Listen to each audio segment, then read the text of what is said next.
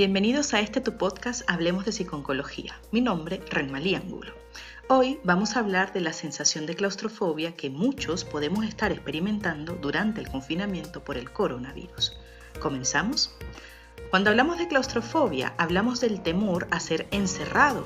Tal temor puede adoptar diferentes formas y existen varios temores semejantes a él.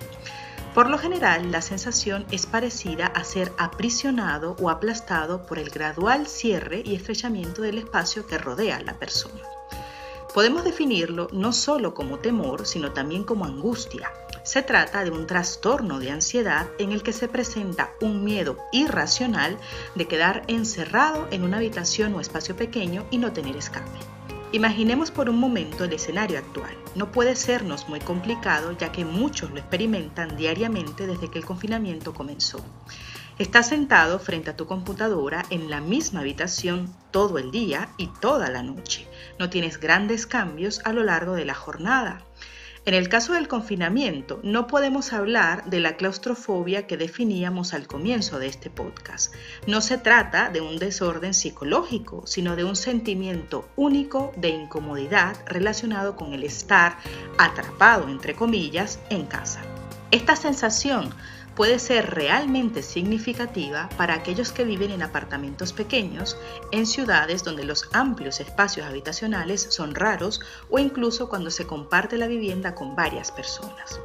Con frecuencia, los síntomas de claustrofobia son similares a los que se presentan en la ansiedad. Entre estos puede presentarse la sensación de falta de aire, dificultad para moverse con libertad, miedo a perder el control, sudoración, mareos, ataques de pánico que se manifiestan con la idea de perder el control, puede presentarse también la presión en el pecho acompañada o no del aumento de la frecuencia cardíaca, llanto y la necesidad de huir de la situación actual.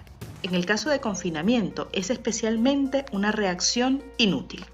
Si compartes el espacio con otras personas, es posible que se generen discusiones o malentendidos. Si estás solo, podrías encontrarte luchando para combatir los pensamientos negativos relacionados con los sentimientos de soledad.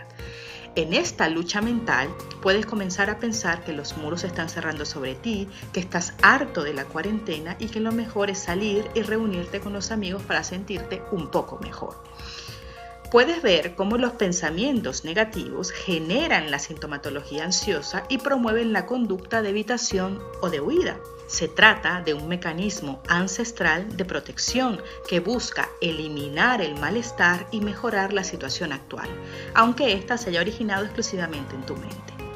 Ahora hablemos de qué puedes hacer para mejorar estas sensaciones claustrofóbicas. Primero, permítete tener un poco de autocompasión sobre lo difícil de la situación y saber que no estás solo. La mayoría de nosotros no estamos acostumbrados a estar limitados por las paredes de la vivienda por muchos días a la vez a tener límites borrosos entre el hogar y el trabajo, a no poder ir a cenar con amigos y peor aún, a no estar seguro acerca de cuándo cambiará esta situación. Si te sientes cansado o agitado, es comprensible, pero también considera estas sensaciones como una señal para usar todos los recursos disponibles para cambiar las cosas. Puede ayudarte a reorganizar los muebles de la habitación para tener la sensación de tener más espacio. Organizarte también puede ayudarte a disminuir esta sensación de encierro. Organiza lo que has estado posponiendo quizás por mucho tiempo. Si tienes la posibilidad de estar en el patio, la terraza, el balcón o incluso una ventana donde puedas exponerte al aire, sol y exterior, hazlo por lo menos una vez al día. Si las restricciones de confinamiento y distanciamiento social te impiden salir por largos periodos de tiempo, intenta hacer en casa alguna actividad física como yoga, pilates, estiramiento, etc. Puedes también aprovechar este momento para abrir tus ventanas y así tener la sensación de ejercitar con aire circulando a tu alrededor. Haz lo que puedas para mover tu cuerpo y tomar aire fresco a la vez. Finalmente, cambia tu forma de pensar para crear nuevos significados de la cuarentena. En lugar de pensar, me veo obligado a quedarme dentro de casa, puedes decirte que eliges quedarte dentro de casa para ayudar a detener la pandemia o prefiero quedarme en casa para evitar el contagio puede también ayudarte pensar en alguna persona específica que conozcas que sea considerada población de riesgo, como un abuelo, un amigo con alguna afectación médica como el cáncer o los problemas cardíacos, y cuando te sientas más ansioso, repítete, estoy haciendo mi parte para protegerles. Incluso, aunque suene un poco tonto, puedes transformar tus noches del viernes en el sofá en algo más que solo estar en el sofá. Es un acto altruista. Recuerda que estás en medio de un evento importante en la historia y estás marcando la diferencia al elegir no salir. Cuando enmarcas la situación de esta manera, generas mayor sensación de control sobre tu entorno en lugar de dejar que el ambiente te controle a ti. Recuerda que no estás encerrado en casa, estás a salvo en casa. Para más información, recuerda visitarnos en nuestra página web www.hablemosdepsiconcología.com, en nuestras redes sociales con el arroba Hablemos de Psiconcología. Recuerda suscribirte a nuestro canal de YouTube y de activar las notificaciones para no perderte ninguno de nuestros episodios.